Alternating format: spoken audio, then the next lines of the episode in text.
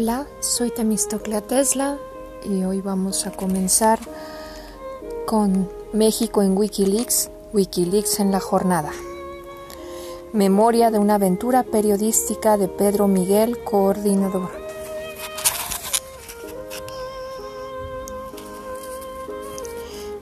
Presentación.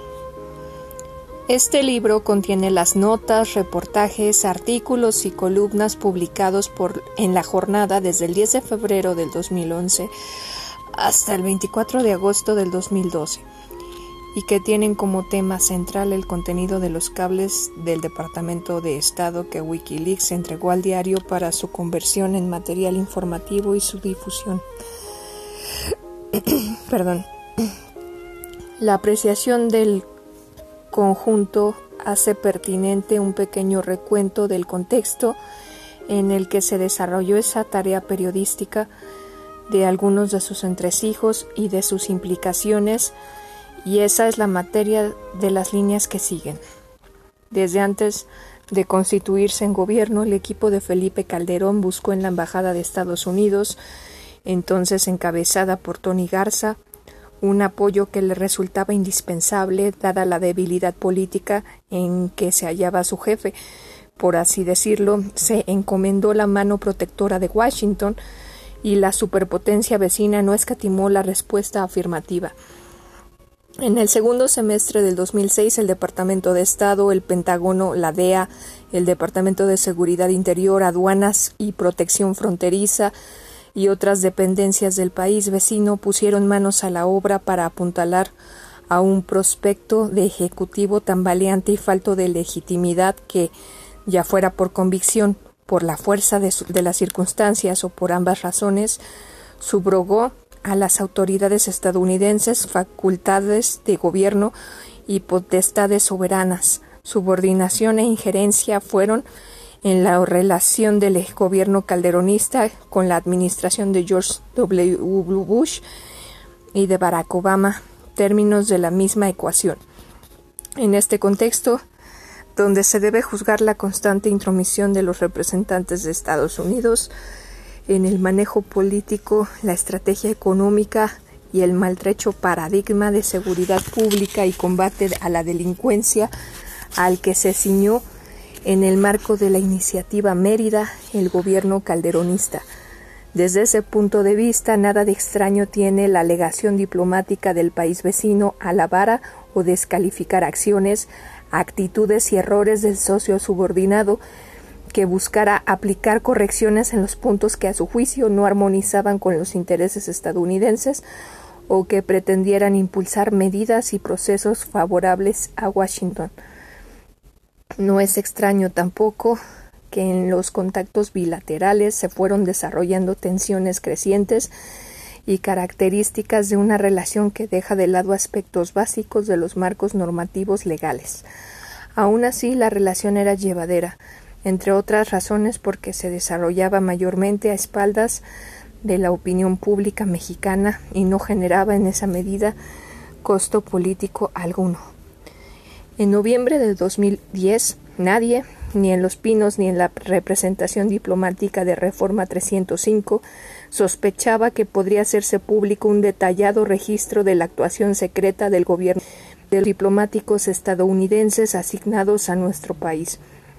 Para el gobierno mexicano resultaba incluso tolerable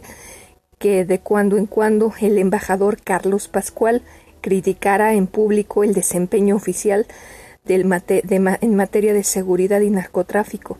como ocurrió el 25 de noviembre de 2010, cuando hizo notar con sutileza que las autoridades federales mexicanas no eran capaces de aplicar las leyes a los presuntos narcotraficantes capturados. Las cosas cambiaron en forma brusca al mes siguiente, cuando cinco diarios de distintos países, The New York Times, The Guardian, La, Mode, La Monde, Der Spiegel y El País empezaron a divulgar información contenida en un paquete de 251.187 despachos enviados en forma discreta,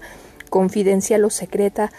por los embajadores de Estados Unidos en buena parte de los países que conforman la comunidad internacional y que les fue proporcionado por Wikileaks. Se supo entonces que unos cuantos miles de los cables del paquete habían sido elaborados por diplomáticos de Estados Unidos en México, y la relación bilateral entró en fase de desastre a partir del 2 de diciembre, cuando se dio a conocer un cable enviado por Pascual a sus superiores en enero de ese mismo año, en el que calificaba a las Fuerzas Armadas mexicanas de torpes, descoordinadas, anticuadas, burocráticas, parroquiales y con aversión al riesgo. Lamentaba la descoordinación imperante entre las corporaciones de la fuerza pública, consignaba la poca estrategia de Calderón para crear empleos y enumeraba algunas de sus vulnerabilidades políticas. Un día después se divulgaba otro documento en el que el embajador informaba el documento fue redactado en enero del 2009 que la estrategia de seguridad de Calderón carecía de un aparato afectivo de inteligencia para producir información de alta calidad y operaciones específicas. Luego circuló públicamente la apreciación de Pascual fechada en julio del 2009 de que la posibilidad de desarrollar un aparato de inteligencia eficaz para combatir el narcotráfico se debía a la pugna por el poder entre el entonces procurador Eduardo Medina Mora y el secretario de Seguridad Pública Genaro García Luna. Durante el resto de diciembre del 2010 y enero del 2011, nuevos cables del acervo de Wikileaks documentaron otros asuntos y episodios poco presentables, incluido el hecho de que Calderón admitía en privado, concretamente ante José María Aznar, graves errores estratégicos que se negaba a reconocer en público, o su petición de ayuda a la superpotencia para la pacificación de Ciudad Juárez. Fuera de México, los poderes políticos y corporativos de Washington lanzaron una ofensiva discursiva, jurídica, económica e informativa contra el sitio y contra el fundador Julian Assange, y miles de simpatizantes anónimos del portal y del personaje contraatacaron a las empresas que se negaron a procesar las donaciones para Wikileaks. El 11 de diciembre el presidente Barack Obama se comunicó telefónicamente con Calderón para refrendar la cooperación entre ambos gobiernos, los cuales señalaron en comunicados casi idénticos que las acciones deplorables de Wikileaks no deberían distraer a los países de nuestra cooperación. En la última semana de enero del año siguiente, los, la secretaria de Estado, la secretaria de Estado Hillary Clinton visitó nuestro país para limar asperezas y distribuir estrellas en la frente. Vamos bien en la lucha contra la delincuencia organizada, obsequió a pesar de que unos días antes en su propio país advertía que la violencia en México representaba una amenaza para Estados Unidos. En el discurso, al menos, la relación bilateral acentuó su tono más bien bipolar. Faltaban otros capítulos. En algún momento, Son, Sunshine Press, razón social responsable de Wikileaks, decidió variar su estrategia, ampliar el círculo de los medios con los que colaboraba y a mediados de diciembre buscó un contacto con la jornada para inquirir si este sitio estaría dispuesto a difundir la información contenida en los 2.995 despachos diplomáticos estadounidenses originados en México. Se envió de inmediato una respuesta afirmativa. La noche del martes 18 de enero del 2011, en una localidad del este de Inglaterra, un enviado del diario recibió de manos de Julian Assange un archivo encriptado que contenía 2.995 cables enviados al, al, Departamento de Estados Unidos en años y meses anteriores por la Embajada y los consulados de Estados Unidos en México. Desde el 28 de noviembre del 2010, Wikileaks había entregado las filtraciones a cinco medios impresos: The Guardian, The New York Times, Le Monde, El País, el semanario de Der Spiegel, el sexto fue La Jornada. El jueves 10 de febrero este último empezó a publicar información basada en esos documentos. Entre la fecha de la recepción de los cables y la publicación de la primera nota informativa basada en ellos, fue necesario un intento, intenso trabajo informativo y periodístico alrededor de la pequeña memoria USB entregada por Julian Assange. Por principio de cuentas, el único archivo contenido en el artefacto estaba protegido por una contraseña y ésta no venía en el paquete. Una vez que el documento llegó a México fue preciso, en primer lugar, establecer un canal seguro de comunicación entre la jornada y Wikileaks a fin de recibir la clave. Luego, una vez convertido el archivo informático en unas 9.000 páginas de texto corrido, se desarrolló una herramienta de software para poder consultar los cables y efectuar búsquedas en ellos en forma mínima, mínimamente practicable. Asimismo, se acató la advertencia del fundador de Wikileaks Trabajen en computadoras que no estén conectadas a Internet porque si esta información llega a ser detectada, fu, se acabó. En consecuencia, se instaló una red silenciosa de computadoras enlazadas entre sí, mas no a la red, para que un equipo de reporteros pudiera entrar al archivo central y hurgar en él. Esa tarea empezó el lunes 23 de enero. En crudo, tal como fueron recibidos, los cables diplomáticos eran casi inexpugnables, un chorizo de documentos separados entre sí por encabezados larguísimos y llenos de abreviaturas, claves y números. Muchos de ellos son información rutinaria y burocrática carente de interés informativo. Para rematar, los despachos están constelados de etiquetas y convenciones que nada significan al ojo profano. Aquello era como descifrar un largo códice y buscar en él a ciegas algún dato valioso. Tras conseguir las claves usadas por el Departamento de Estado para la codificación de sus despachos y luego de discutir las tácticas de exploración del material, el equipo acordó realizar una primera selección de cables por nombres propios de personas e instituciones, por temas determinados y por fechas clave. El minucioso análisis de estos subconjuntos fueron surgiendo los primeros barruntos de notas informativas. Antes de procesar la publicación fue necesario entender los procedimientos exigidos por Sunshine Express para divulgar los cables. Cada nota debía hacer referencia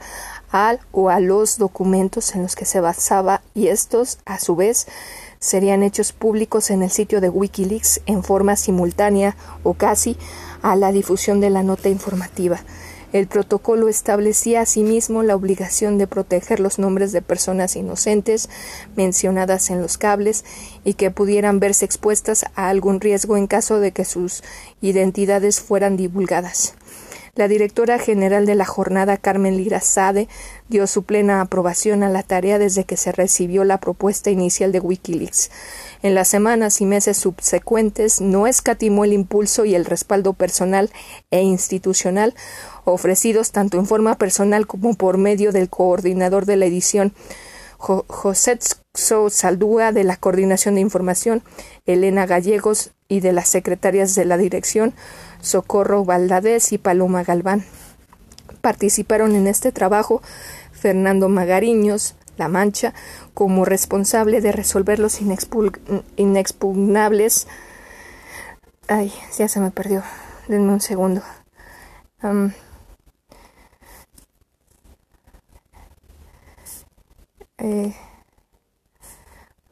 Inexpugnables crucigramas tecnológicos planteados como reporteros Blanche Petrich, Arturo Cano, Roberto González Amador y Gabriela Fonseca. Tania Molina Ramírez fue la responsable de operar el sitio especial de Wikileaks en la jornada con el auxilio de Luis Gutiérrez y de mantener los contactos operativos con Wikileaks para la publicación de los cables. Diversos articulistas y columnistas se dieron a la tarea de analizar las implicaciones de lo divulgado y de vincularlo con el acontecer nacional e internacional. El que escribe tuvo a su cargo la coordinación del trabajo. Entre las primeras notas elaboradas se dio a conocer que el embajador Pascual negaba enfáticamente la presencia de cualquier organización terrorista internacional en nuestro país y de cualquier acción o amenaza de ese signo en contra de, personal o intereses estadounidenses en territorio mexicano u originados en él. La opinión cobraba especial interés porque justamente un día antes Janet Napolitano, responsable de la seguridad interior de Estados Unidos, alborotó el Congreso de su país con la evocación de una alianza entre Al Qaeda y los Zetas en territorio mexicano. La otra información de Wikileaks que se publicó en esa edición de la jornada reseñaba un conjunto de reportes elaborados por el Consulado de Estados Unidos en Monterrey y que informaban al Departamento de Estado de la ineficacia de los operativos militares oficiales en Nuevo León y de cómo esa entidad se había convertido ya en un territorio Z. Por entonces el mundo estaba estremecido por las revelaciones que Wikileaks venía haciendo desde abril del año anterior, cuando divulgó un video del Departamento de Defensa de que documentaba el asesinato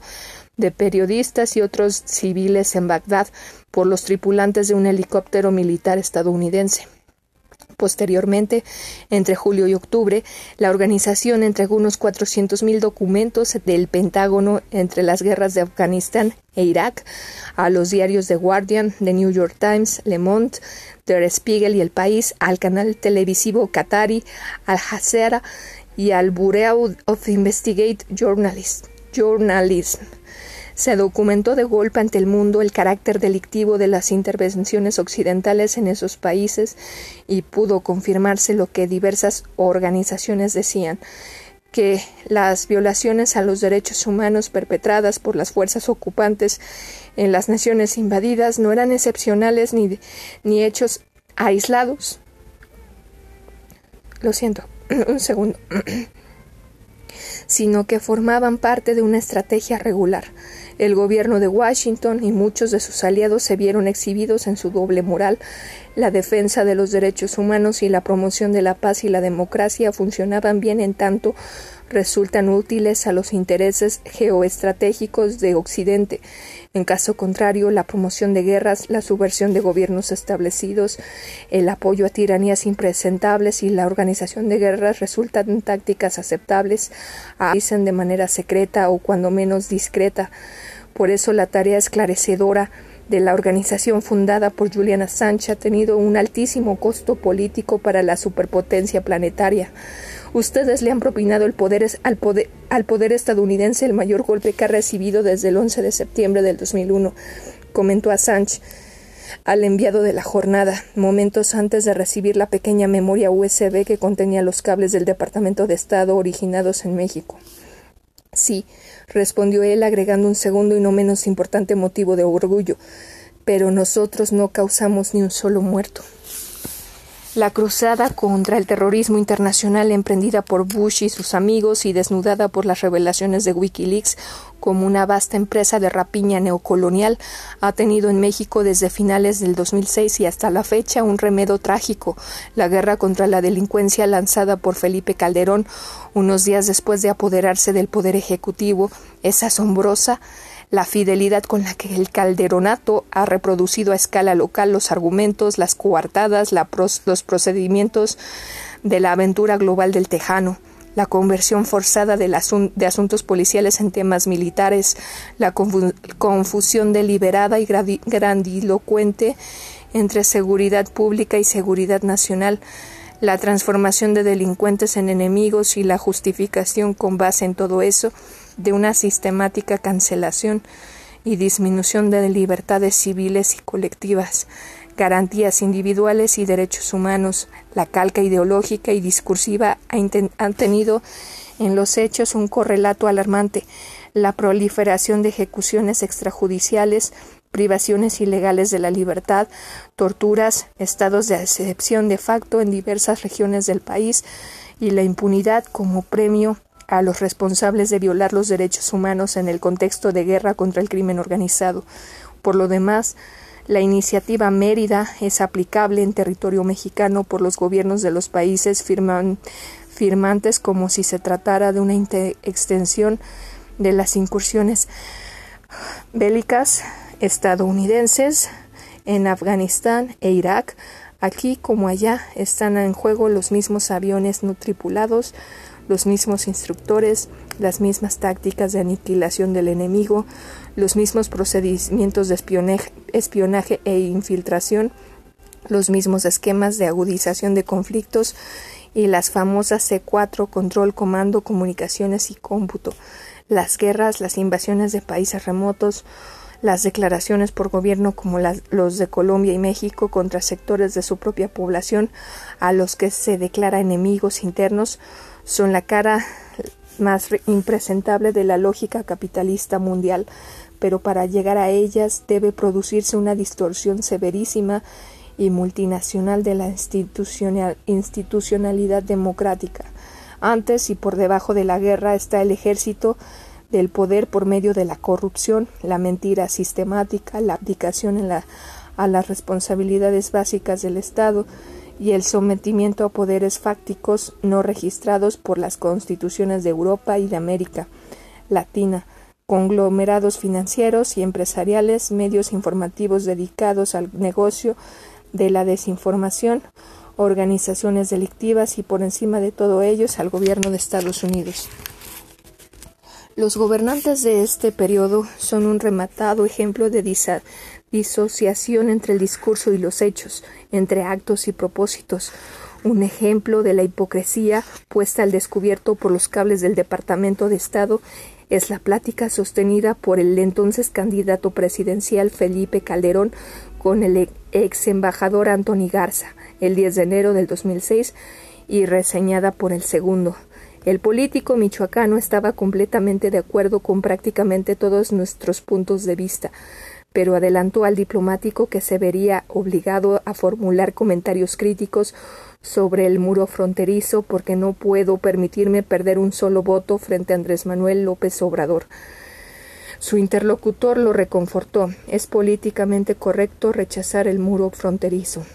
Aquella disposición recibió su recompensa unos meses más tarde, cuando Calderón, antes de ser declarado presidente electo, se encontraba en la mayor situación de debilidad política posible,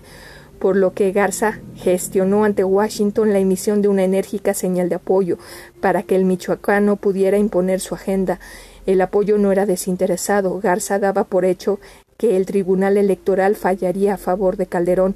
y adelantaba que una vez pronunciado el fallo, un equipo de la misión bajo mi cargo se involucrara activamente con el equipo de transición de Calderón para promover y hacer progresar las áreas que son prioritarias para nosotros. El sometimiento al poder estadounidense por parte de los gobernantes desde el incondicional Álvaro Uribe hasta José Luis Rodríguez Zapatero quien se presentaba en público como crítico de la política exterior de Washington, se produce en prácticamente todos los niveles y ámbitos ministros y secretarios, legisladores, gobernadores, líderes empresariales, dirigentes políticos, informadores, son colateralmente exhibidos en los despachos diplomáticos como informantes entusiastas del Departamento de Estado y no en pocos casos como colaboradores activos en los proyectos de Estados Unidos en sus respectivos países. La influencia política del gobierno estadounidense en otras naciones es conocida desde siempre. Los cables de Wikileaks revelaron algunas de las maneras en que funciona esta influencia. Pusieron al descubierto el modus operandi del poder imperial. En el caso de México dejaron ver la terrible realidad en un país intervenido, además de una administración pública que mantiene en riguroso secreto aspectos de la vida nacional que transmite de manera furtiva pero abundante a los representantes de la potencia extranjera. Asimismo, pusieron al descubierto la doble percepción de Washington hacia sus aliados mexicanos, elogiosa en público, crítica y hasta despectiva en privado. Además de los asuntos policiales, militares, de seguridad y de, de violencia, el material entregado por Wikileaks a la jornada ha arrojado luz sobre una diversos y económicos internos que aún se encuentran en el centro del debate nacional, o que han ocupado los titulares de prensa en años y meses recientes. En esos cables diplomáticos está reseñado en fecha tan temprana como enero del 2009 la parcialidad de Televisa hacia Enrique Peña mi nieto, así como las prácticas de éste de financiar a empresas encuestadoras para que arrojan resultados a su favor y de pagar a medios de comunicación a cambio de coberturas favorables otro dato prominente es la participación del alto clero católico en intrigas políticas como la que protagonizó el cardenal Juan Sandoval Íñiguez en marzo del 2006 contra López Obrador, cuando el prelado pidió al entonces embajador de Estados Unidos ante el Vaticano, Francis Roney, que hiciera llegar a George W. Bush la súplica de que ayudara a impedir que el entonces candidato de la coalición por el bien de todos llegara a la presidencia. Luego, la embajada reportó que Manuel Espino, a la sazón presidente nacional de Acción Nacional, estaba muy satisfecho por los acuerdos que había alcanzado con el candidato presidencial priista Roberto Madrazo para erosionar la fuerza electoral de López Obrador y con los gobernadores rebeldes del PRI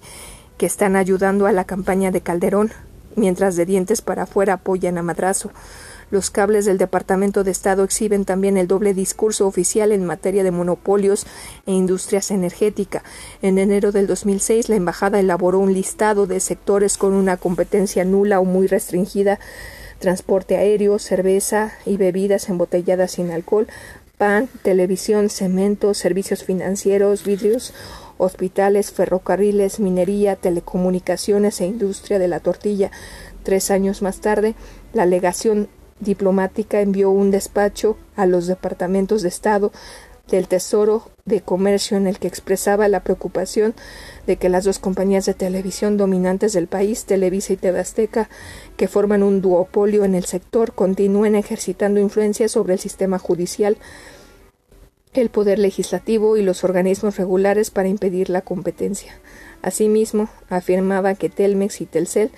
siguen reinando como dominantes en telefonía fija y móvil y manejan una significativa influencia sobre los principales organismos reguladores y los encargados de tomar decisiones en el gobierno. En 2008, la administración calderonista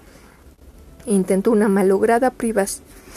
de segmentos fundamentales de la industria petrolera. Aseguró entonces que las reformas legales propuestas no afectaban en nada la soberanía del país contra sus recursos recursos y que eran necesarias para robustecer la soberanía y la propia industria. Aquel discurso, discurso, como se sospechaba, era mera propaganda. Al año siguiente, agosto, la entonces secretaria de Energía Georgina Kessel y el ex embajador Carlos Pascual sostuvieron una plática al respecto. El segundo reportó crudamente la intención del gobierno mexicano de abrir las, las puertas del sector petrolero nacional a las compañías internacionales. Más aún, Kessel quiere utilizar la cooperación en el tema de los yacimientos transfronterizos como un medio para incorporar a las compañías petroleras internacionales en el desarrollo de las reservas mexicanas de petróleo, abriendo las puertas a las compañías petroleras internacionales en el sector. En cuanto a la veracidad de los cables, Estados Unidos fijó una postura deliberadamente ambigua, no reconoció explícitamente su autenticidad, pero tampoco los calificó de falsos. En México, el entonces embajador Carlos Pascual escribió un artículo en el que daba por un hecho que los cables eran auténticos, defendía la secrecía como un instrumento diplomático regular y necesario y repetía el tramo más inverosímil del discurso oficial de su país, quien alrededor del mundo ha sido traicionado por las divulgaciones ilegales los activistas en pro de la democracia que luchan contra regímenes autoritarios, las mujeres valerosas que combaten para terminar con el flagelo de la trata con fines de explotación sexual, los científicos de buena conciencia que buscan detener la proliferación nuclear, la policía y los juristas que trabajan para mantener el imperio de la ley ante el crimen organizado transnacional. El Universal 3 de diciembre del 2010. Esas fueron las formas oficiales. En forma extraoficial, sin embargo, el poder político de Estados Unidos y occidental en general reaccionó con una virulencia que homologaba a Sánchez y a sus colaboradores e informantes con, con, los terroristas que organizaron y ejecutaron los atentados del 11 de septiembre del 2001. La exgobernadora de Alaska, Sarah Palin, quien había sido además candidata a la vicepresidencia por el Partido Republicano, instó al asesinato de Assange. Exhortó que fue retomado por miles de voces en los sectores más reaccionarios de la sociedad estadounidense. Con diversos matices, los aliados de Washington en el mundo multiplicaron las opiniones condenatorias o simplemente despectivas hacia Wikileaks y alegaron la solidez de las relaciones de sus gobiernos respectivos con el de Estados Unidos. En otra pista, la Casa Blanca presionó a las empresas Visa, Mastercard, American Express, PayPal, Western Union y otras para que se abstuvieran de procesar las donaciones electrónicas a la organización de las filtraciones y emprendió el acoso judicial contra Sánchez, empleando para ello como patiños a los gobiernos de Suecia y Gran Bretaña, en el momento de escribir estas líneas, el informador australiano aún permanecía refugiado en la Embajada de Ecuador en Londres, en lo que se prefiguraba como una larga batalla legal por lograr su salida hacia la nación sudamericana, en tanto que Bradley Manning, Manning sigue sujeto a un proceso militar que podría desembocar en una sentencia a cadena perpetua. El rencor de Washington, indicativo de cuán poco ha cambiado las cosas entre George Bush,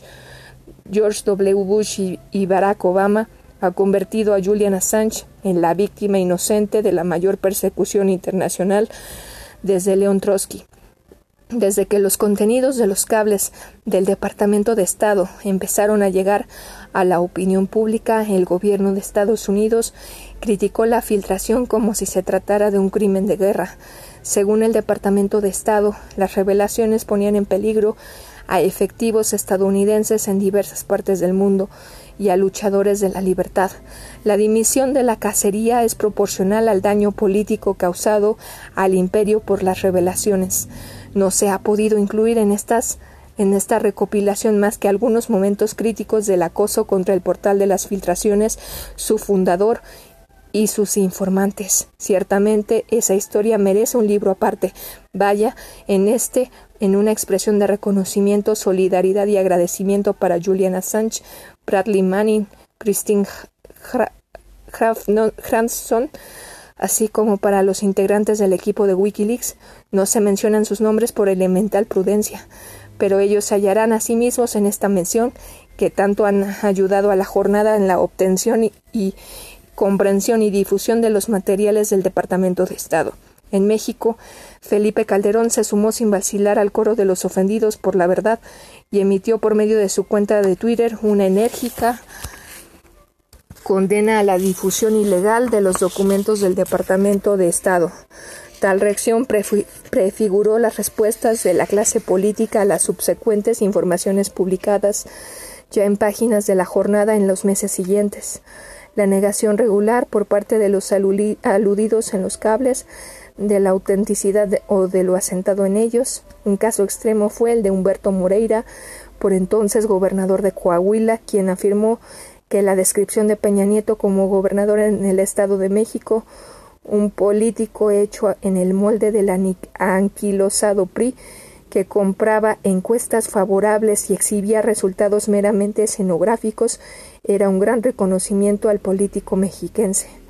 El Congreso de la Unión reaccionó a algunas rebeliones partidarias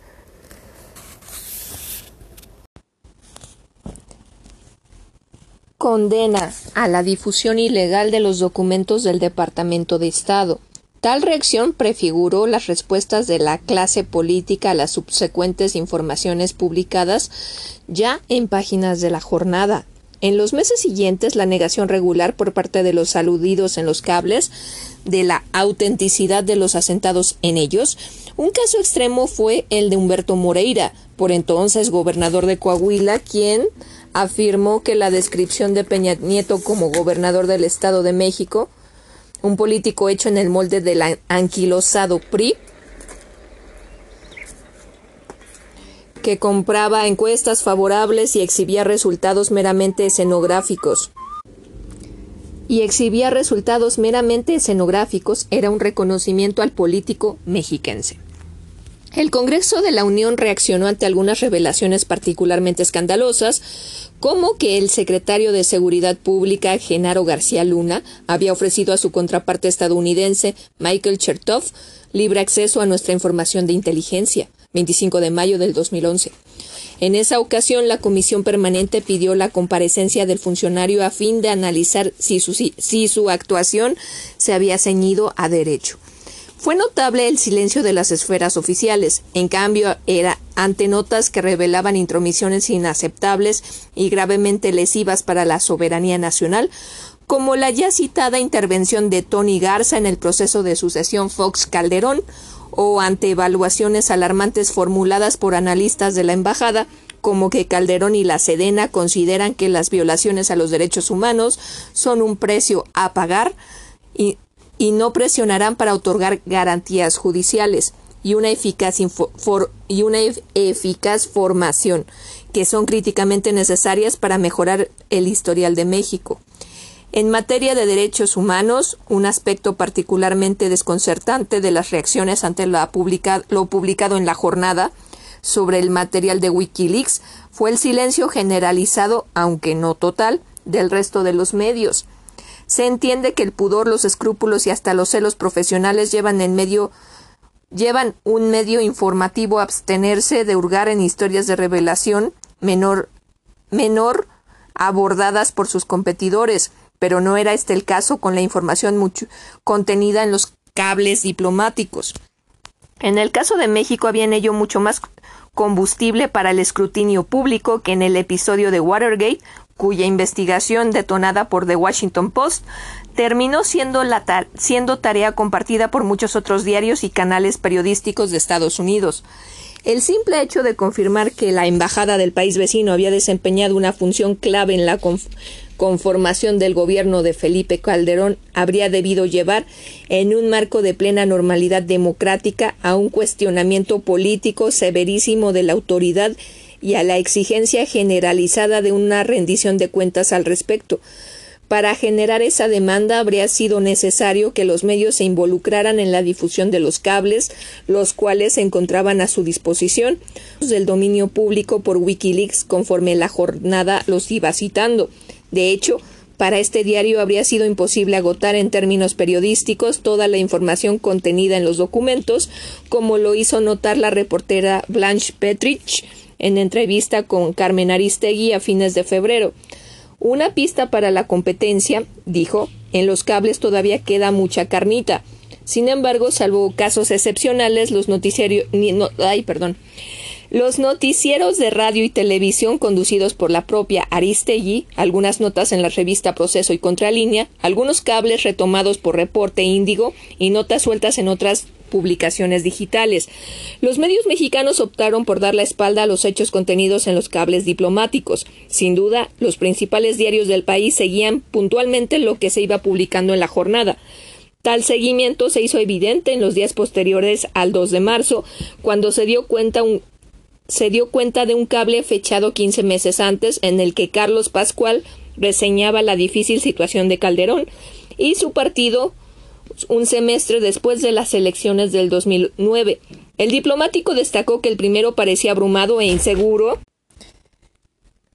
El diplomático destacó que el primero parecía abrumado e inseguro acerca de qué ruta seguir para aterrizar sus proyectos y anotó que las perspectivas del segundo eran sombrías. En cuanto Wikileaks difundió el cable correspondiente, varios diarios reprodujeron el pasaje en una traducción equívoca y sensacionalista, que los precandidatos del PAN para las elecciones del 2012 eran grises y débiles.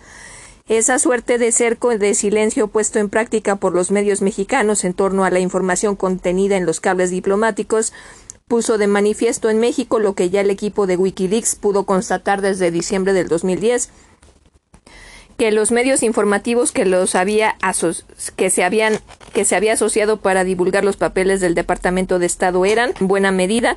parte integrante del poder que estaba siendo desnudado por las revelaciones y que su comportamiento editorial, editorial era modulado por intereses políticos o empresariales ajenos al quehacer periodístico y a sus normas. Es posible que esa constatación sumada a la arrogancia de medios como The New York Times y El País, los cuales han minimizado y ridiculizado en forma sistemática al propio Assange y a sus compañeros, haya desempeñado un papel decisivo, aunque ningún representante de la organización lo ha dicho formalmente. En la decisión de Wikileaks, en la decisión de Wikileaks de compartir la información con otras publicaciones, particularmente de América Latina. Sin embargo, a pesar del empeño de los ámbitos oficiales por negar la repercusión de las revelaciones, esta era ya indudable, especialmente en el terreno de la relación entre México y Estados Unidos desde fines del 2010. El 3 de marzo del año siguiente, la tensión bilateral acumulada explotó en una entrevista concedida por Calderón a The Washington Post, publicada horas antes de su encuentro con Barack Obama. En ella, el mandatario mexicano tronó contra el, embajador Pascual. No me ayudes, compadre, dijo. Y adelante, y adelantó en público lo que acaso habría debido mantener en los canales institucionales idóneos. Ante la pregunta de si aún le tenía confianza al diplomáticos, reviró Ese es un asunto que tal vez platicaré con el presidente Obama. El mensaje era inequívoco. Calderón procuraría gestionar al margen de los conductos legales a su disposición, artículo 9 de la Convención de Viena y 33 de la Constitución mexicana, la salida de Pascual del país. Asimismo, y a pesar de los esfuerzos de control de daños desplegados por la Casa Blanca, desde principios de diciembre el gobernante mexicano reconoció por fin que las revelaciones de los desencuentros bilaterales contenidos en el paquete México de Wikileaks habían causado un daño severo a sus vínculos con la administración del país vecino y que le, habían alborotado el gabinete. En, en, la misma edición en la que daba tribuna el gobernante huésped, el rotativo estadounidense comentó que si Pascual llegaba a ser retirado por Washington, sería la más relevante baja estadounidense causada por los escándalos derivados de la difusión pública de los cables del Departamento de Estado. Pero el visitante no tuvo margen para plantearle al, anfitrión su disgusto con el embajador, el cual estuvo presente en la reunión realizada y un día después, tras la ronda habitual de buenos propósitos y elogios mutuos, el Departamento de Estado atajó las especulaciones. Le dijimos a Calderón que Pascual es nuestro embajador y eso fue todo espetó off the record un alto funcionario del gobierno de Obama. El viaje y el encuentro tenían como telones de fondo el homicidio de un agente estadounidense de inmigración y aduanas, Jaime Zapata, en la carretera que va de San Luis Potosí a Monterrey,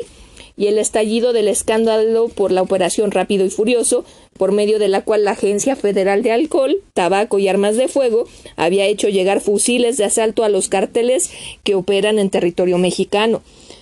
El 9 de marzo, la jornada desplegó en su primera plana apreciaciones confidenciales de Pascual, fechadas en septiembre del 2009, sobre el entonces procurador Arturo Chávez, quien, a decir del diplomático, carecía de altura para el, cargo, estaba lastrado por un bagaje considerable en materia de derechos humanos y cuya designación resultaba políticamente inexplicable.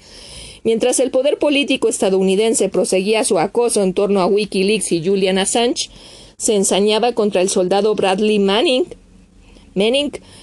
y despedía al principal vocero del Departamento de Estado, Philip J. Crowley, por criticar las condiciones carcelarias del recluso. La jornada divulgó el 15 de marzo un paquete informativo que puso al descubierto el protagonismo de Pascual en la definición, planeación y aplicación de las medidas de seguridad puestas en práctica en Ciudad Juárez, particularmente en la decisión de retirar al ejército de esa localidad y de reemplazarlo por la Policía Federal, PF. En los cables de Wikileaks que dan cuenta de ello se deja sentir un espíritu de colaboración, hasta de integración,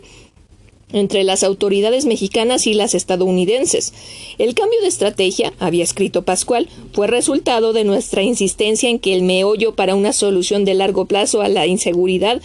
es la profesionalización de la policía y de las instituciones judiciales.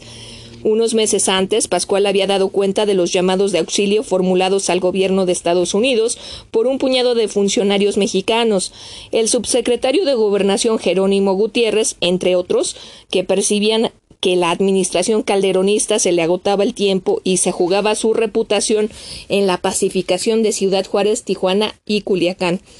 En un análisis previo particularmente ríspido, el ex cónsul estadounidense en Ciudad Juárez, Raymond McGrant había diagnosticado que el despliegue militar ordenado por Calderón en la ciudad fronteriza fue el bombo y platillo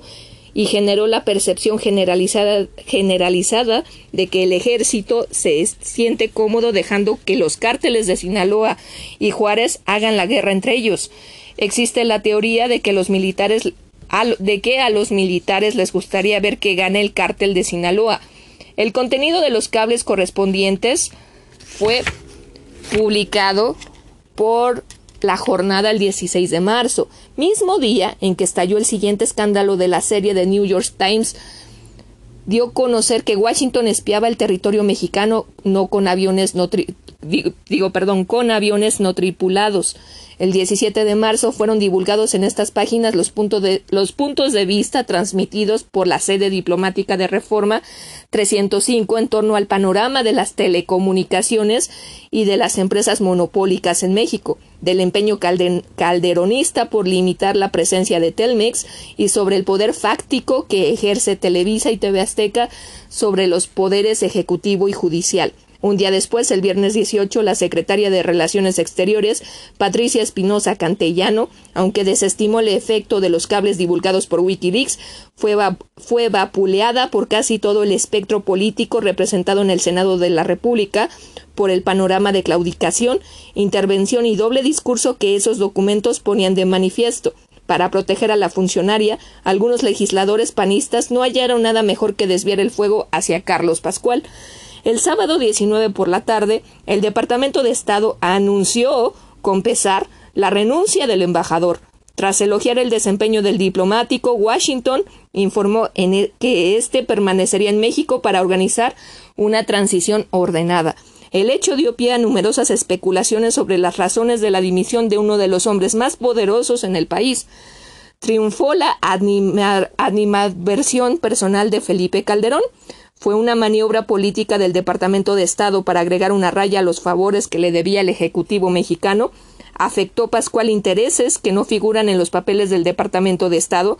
En todo caso, parece claro que la dimisión del diplomático ha sido hasta ahora la principal consecuencia del trabajo realizado por la jornada con el material que le fue entregado por Wikileaks. No fue un golpe menor si se considera que, según la radiografía de las altas esferas que puede verse en los propios despachos diplomáticos, el embajador estadounidense es una de las principales figuras políticas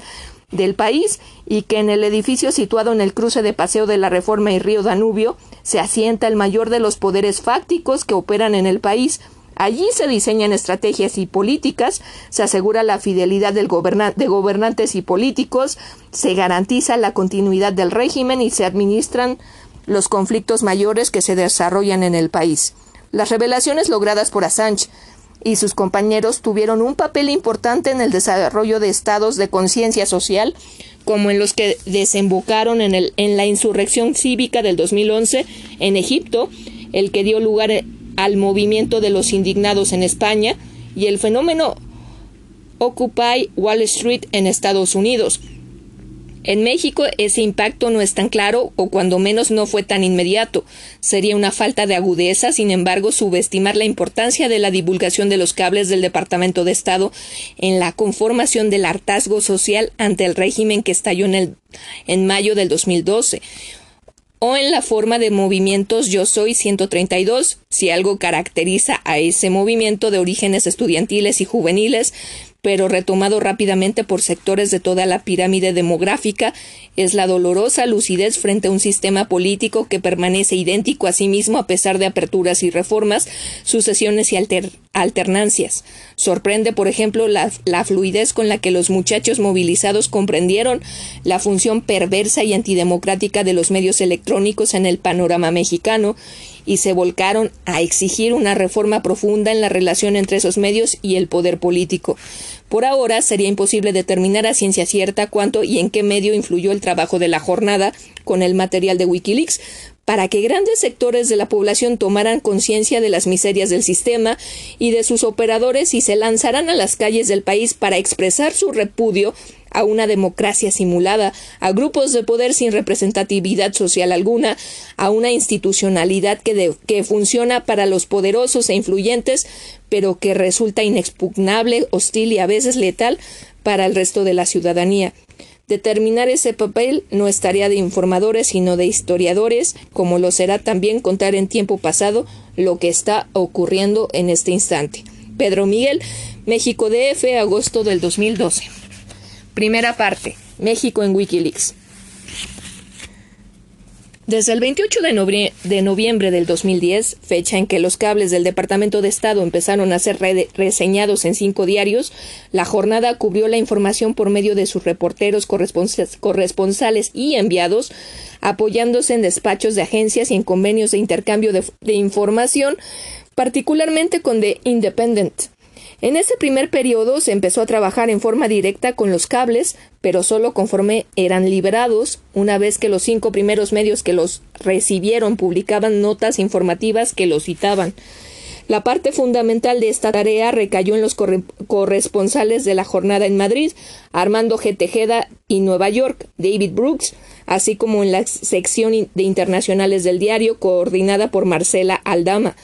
Un correlato indispensable de la información que fue haciéndose pública era la brutal persecución contra Wikileaks, Julian Assange y Bradley Manning, ordenada por varios gobiernos poderosas corporaciones y agencias internacionales. La jornada cubrió también esa historia y aparece aquí como un contrapunto a las notas sobre asuntos de México. Ciertamente, en las páginas del diario se publicó información obtenida de los cables del Departamento de Estado que tenía que ver con buena parte de los países del mundo. Las, las notas correspondientes se han dejado fuera de esta recopilación, salvo aluden a, a salvo cuando aluden a aspectos de la política exterior mexicana o cuando son puntos de referencia para la comprensión, del fenómeno Wikileaks, como ocurre con las revelaciones en torno al extinto régimen de Hosni Mubarak, semanas y días antes de que el viejo Raiz fuera depuesto de la insurrección social. Asociados a las notas correspondientes, van algunos artículos de opinión, columnas y editoriales en los que Wikileaks y sus revelaciones son el tema principal. Diplomáticos de Estados Unidos sirven de espías, prueba Wikileaks. Armando G. Tejeda, 29 de noviembre del 2010, la Secretaría del Departamento de, de Estado de Estados Unidos, Hillary Clinton, la secretaria, perdón, ordenó sus, ordenó a sus diplomáticos ante la Organización de Naciones Unidas, ONU, espiar y recabar información incluso privada de los más altos funcionarios del organismo mundial y de los representantes de varios países, entre ellos México, por considerar eh, de interés evaluar lo que realizaban en el Consejo de Seguridad, según se desprende de casi un cuarto de millón de documentos secretos divulgados, por, divulgados hoy por Wikileaks. Se incluyen 2.836 cables emitidos desde la Embajada de Estados Unidos en México, que forman parte de lo que representa la primera gran filtración masiva de comunicaciones secretas del Departamento de Estado y comenzaron a ser divulgados por The New York Times, The Guardian, Le Monde, El País y The, The Spiegel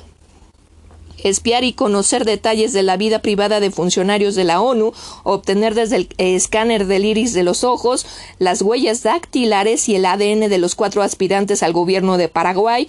y las impresiones de los jeques del Golfo Pérsico sobre una eventual intervención militar en Irán.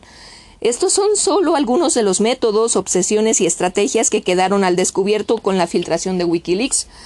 La mayoría de agencias o despachos firmados por las propias delegaciones diplomáticas estadounidenses desde 1966 hasta febrero de este año. Las nuevas filtraciones de Wikileaks afectan prácticamente a todo el orbe, desde el corazón mismo del multilateralismo y el orden internacional, la ONU, hasta la influencia de Estados Unidos en Medio Oriente y Asia Central, el devenir, el devenir de América Latina y la situación política en Europa, se incluye una serie de órdenes emitidas desde el Departamento de Estado y al parecer petición expresa de Hillary Clinton en las que se solicita a todos los servicios de inteligencia espiar a los funcionarios de la ONU,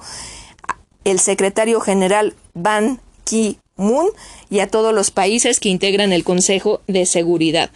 Cabe recordar que estas naciones son además de Estados Unidos, México y China, Rusia, Brasil, Francia y Japón, Alemania, Reino Unido, Líbano, Nigeria, Turquía y Uganda. La jefa de la diplomacia estadounidense ordena a sus embajadores, funcionarios del Departamento de Estado y, espías obtener información sobre planes, intenciones, objetivos y actividades palestinas relacionadas con las políticas de Estados Unidos sobre el proceso de paz y el contraterrorismo, información biográfica, biométrica y financiera de, de los líderes palestinos y de Hamas, incluidos en los, los de los y de Hamas, perdón, incluidos en los los de los movimientos juveniles dentro y fuera de Gaza y, Cisjordania. También pide investigar los planes y actividades concretas de Reino Unido, Francia, Alemania y Rusia respecto a las políticas del organismo internacional de la energía atómica, planes e intenciones de los líderes y países más influyentes de la ONU, especialmente Rusia y China, sobre derechos humanos, sanciones a Irán, derechos humanos en Irán, sanciones a Irán, suministro de armas iraníes a Hamas y Hezbollah, y sobre las candidaturas que Irán presenta para ocupar puestos clave en la ONU. Los documentos confirman la estrategia de conocer detalles de la vida privada de funcionarios de la ONU, para los que se pide desde la numeración de sus tarjetas de crédito hasta sus correos electrónicos, descripciones físicas y teléfonos. Además, se solicitan detalles de las fricciones entre la oficina del Alto Comisionado de las Naciones Unidas para los refugiados ACNUR, la Oficina para la Coordinación de Asuntos Humanitarios OOK y el Coordinador de Seguridad de la ONU con sus oficinas sobre el terreno en Medio Oriente, así como información sobre los criterios de los miembros del Consejo de Seguridad y de otros países sobre las candidaturas de Siria, Cuba e Irán para ocupar cualquier puesto de liderazgo en la ONU. Además de las complejas negociaciones en el seno de la ONU y de su Consejo de Seguridad, la diplomacia, estadounidense se muestra especialmente preocupada e inquieta sobre la tensión en Medio Oriente, no solo por el poder histórico enfrentado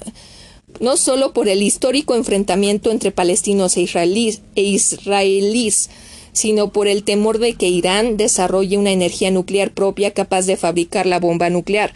Se evidencia la escalada verbal de la diplomacia estadounidense y los miedos de los líderes de la región ante una nueva guerra. En uno de los despachos se muestra el interés de Clinton por explicar a los mandatarios de sus aliados Arabia Saudita, Emiratos Árabes Unidos, Kuwait, Qatar, Bahrein, Bahrein y Oman que la estrategia de Barack Obama no supone un cambio en la política de, defensa antimisiles. Estados Unidos ha desplegado sistemas BMD, protección de misiles balísticos, en Medio Oriente para proteger los de las amenazas de misiles iraníes, incluida la presencia de Aegis BMD en el Golfo Pérsico y de dos baterías de misiles Patriot en Bahrein, Kuwait, Qatar y Emiratos Árabes Unidos. Los líderes de la región muestran su casi total sintonía con Estados Unidos sobre la necesidad de debilitar el poder de Irán y del mandatario Muhammad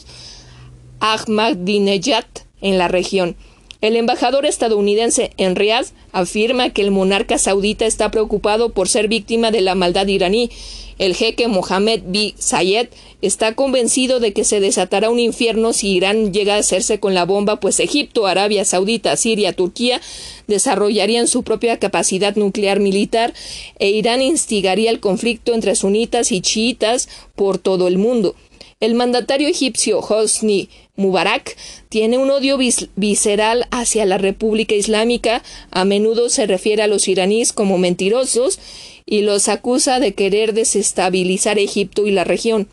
Según un cable de la embajada de, la embajadora en el Cairo, Margaret Scubey, a Clinton, de febrero pasado, documento 19, 19 las filtraciones también recogen la postura del presidente del Senado de, Jordania, quien en diciembre del 2009 habría instado a Estados Unidos a que bombardee Irán y viva, viva con una bomba iraní. Sanciones, zanahorias, incentivos no funcionarán. En los documentos se incluyen conversaciones con Rusia para intentar que se involucre en la estrategia contra Irán. Hay diversiones sobre lo que llaman asuntos palestinos, actividades de los cuerpos de seguridad palestinos y planes de contraespionaje, presencia islámica y relaciones con Israel, terrorismo, infraestructuras, comunicaciones, Internet, liderazgos, actitudes y capacidades tecnológicas, así como su interés por las enfermedades infecciosas en la región. Los informes secretos muestran el desprecio de la diplomacia estadounidense hacia países como Turquía, o incluso aliados históricos y naturales como Alemania. Se tomaron en cuenta documentos de carácter histórico como un despacho sobre la inminente liberación de Nelson Mandela dos semanas antes de producirse, en el que se recogía el diálogo que habría mantenido el emisario estadounidense en la región. Otros informes filtrados ahora son de carácter psicológico como el que escribió la embajada estadounidense en Irak en 1979, en el que califica a los persas de personas de, egoísmo desbocado y mentalidad de bazar, pasan por alto sus intereses a largo plazo a favor de ventajas inmediatas, tienen poca visión y usan tácticas de acoso, son incapaces de comprender la causa y efecto debido al Islam y su énfasis en la omnipotencia de Dios Incluso los persas, educados al estilo occidental, tienen problemas para entender la interrelación de los acontecimientos y no las consecuencias de sus propios actos. A lo largo de los próximos días y semanas, tanto Wikileaks como los medios que participaron en esta filtración conjunta y masiva desvelarán otros documentos al alcance de quien tenga acceso a Internet en http cablegate cablegate.wikileaks.org y otro punto.